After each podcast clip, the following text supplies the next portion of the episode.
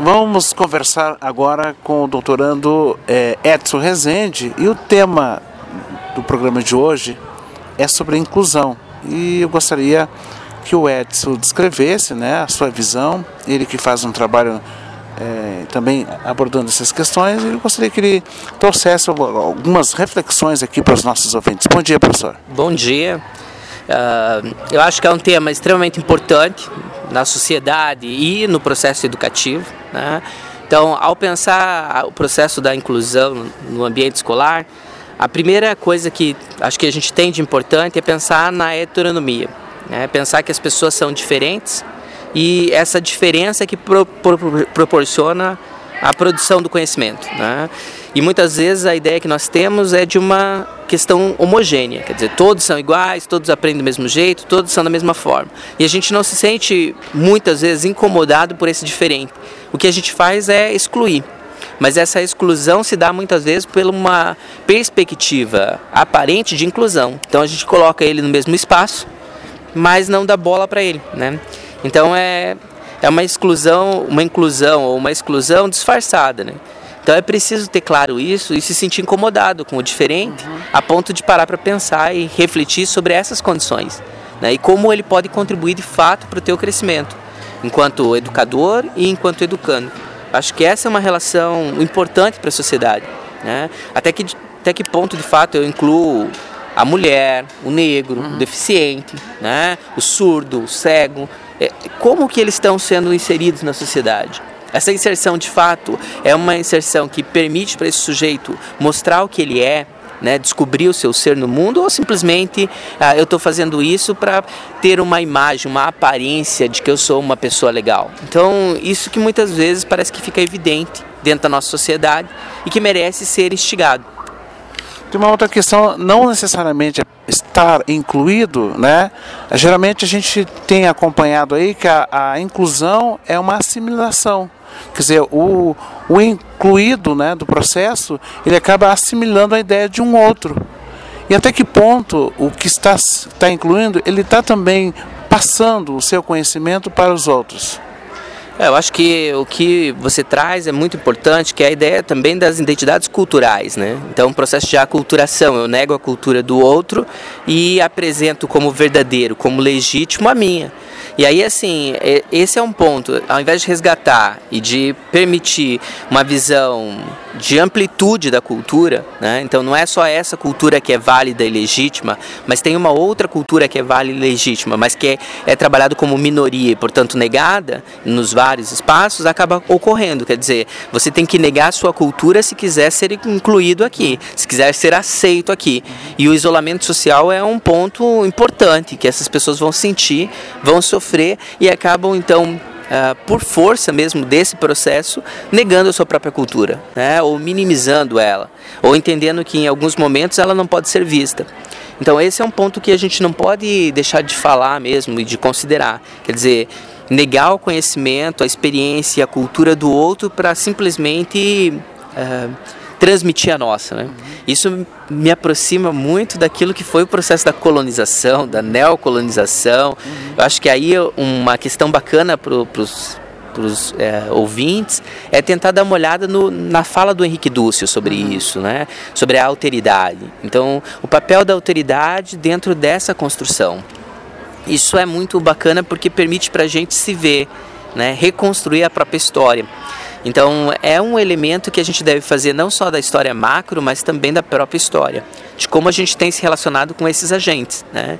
E uh, fazer uma reflexão da contribuição efetiva que essas pessoas podem dar para a gente uhum. e que não tem sido uhum. basicamente reconhecida. Isso.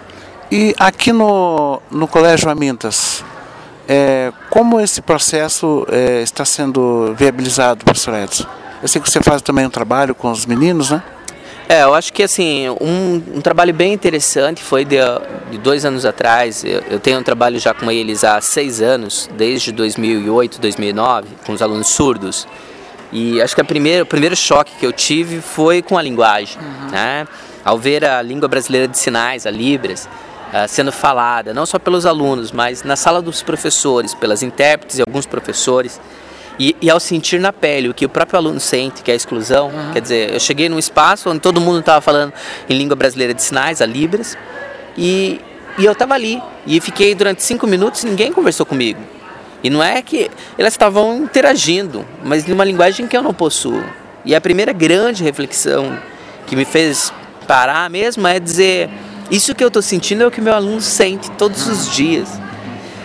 E eu acho que uma série de outros professores puderam perceber isso na própria pele e começamos a reconsiderar o que é esse estudante. Né? Então, é ver outros colegas ouvintes aprendendo a língua brasileira de sinais, tentando interagir, tentando compreender o que é, tentando e a, e a língua é um elemento muito importante da cultura e daquilo que nós somos e pensamos. Então, quando a escola uh, absorve isso, quando os próprios colegas começam a pensar sobre isso, quando você vê uh, alguns educadores que trabalham na limpeza, que trabalham na parte administrativa, também se interessando aí fazer curso de Libras, tentando entrar nesse universo cultural e ampliar seus horizontes, você começa a perceber que parece que está valendo a pena. Uhum. Né? Você vê os alunos. Uh, fazendo um trabalho de investigação de problemas sociais, uhum. mas a partir da sua própria identidade cultural. Quer dizer, como os surdos se veem, como as pessoas veem o surdo e absorvem o surdo no espaço. Então, teve algumas pesquisas uh, nos anos anteriores do Henrique, do, do Luiz, né, que vão diagnosticar esse, essa questão de que eu estou aqui no espaço, mas as pessoas não se preocupam nem adquirir a minha linguagem. Uhum. Pelo contrário, sou eu tenho que é, me enquadrar no, na, na visão deles. E quando eles vêm para a escola, eles, no Amintas, eles conseguiram perceber que um grupo, ainda não muito grande, mas um grupo já significativo, tem tentado fazer isso de forma efetiva. Então nós temos um grupo de professores além dos intérpretes que fizeram já pós em Libras, que fizeram cursos, que conseguem ter uma interação mínima com eles na sua língua mater. Eu acho que esse é um ponto de sair do nosso comodismo e buscar alternativas. E a escola tem buscado isso com curso para professor, com formação, usando os próprios intérpretes e professores de Libras para tentar qualificar o seu quadro, não só de professores, mas também dos demais educadores e educandos. Então, alunos que têm feito isso também. Então, acho que esse é um ponto muito interessante. Alunos que, que fizeram trabalho, a Rafaela, um grupo do terceiro ano ano passado, que fez uma interpretação de uma música em Libras junto com os alunos, com eles, não para eles. É uhum. É diferente. Uhum. Né? Esse processo de fazer com as pessoas é muito diferente de fazer para elas. Uhum. Né? Que acho que é uma defesa também muito importante. A gente faz com e não para. Uh, trazendo toda essa relação e essa importância da língua de sinais e da inclusão no espaço escolar. Então, acho que isso é um ponto a ser considerado.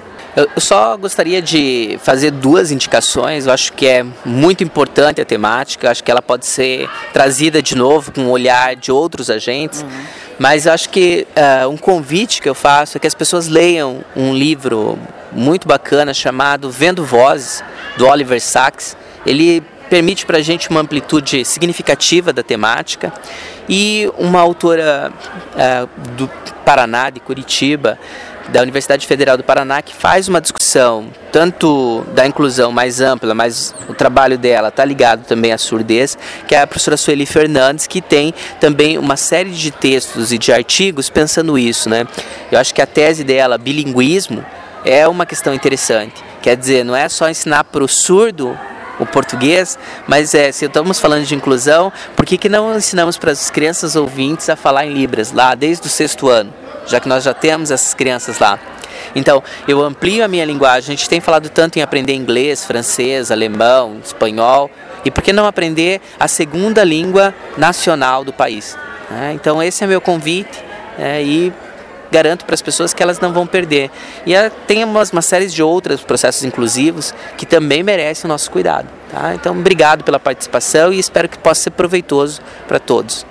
E, isso, e a gente faz o convite para as pessoas que estão ouvindo, né, os nossos alunos das outras escolas, é, a conhecerem esse trabalho maravilhoso que vem sendo realizado aqui pela nossa equipe, que vale a pena justamente isso, essa provocação feita pelo professor Edson, né, quer dizer, não é uma, uma linguagem de uma mão única, né, quer dizer, que tem essa, esse processo de aprendizagem de ambos os lados.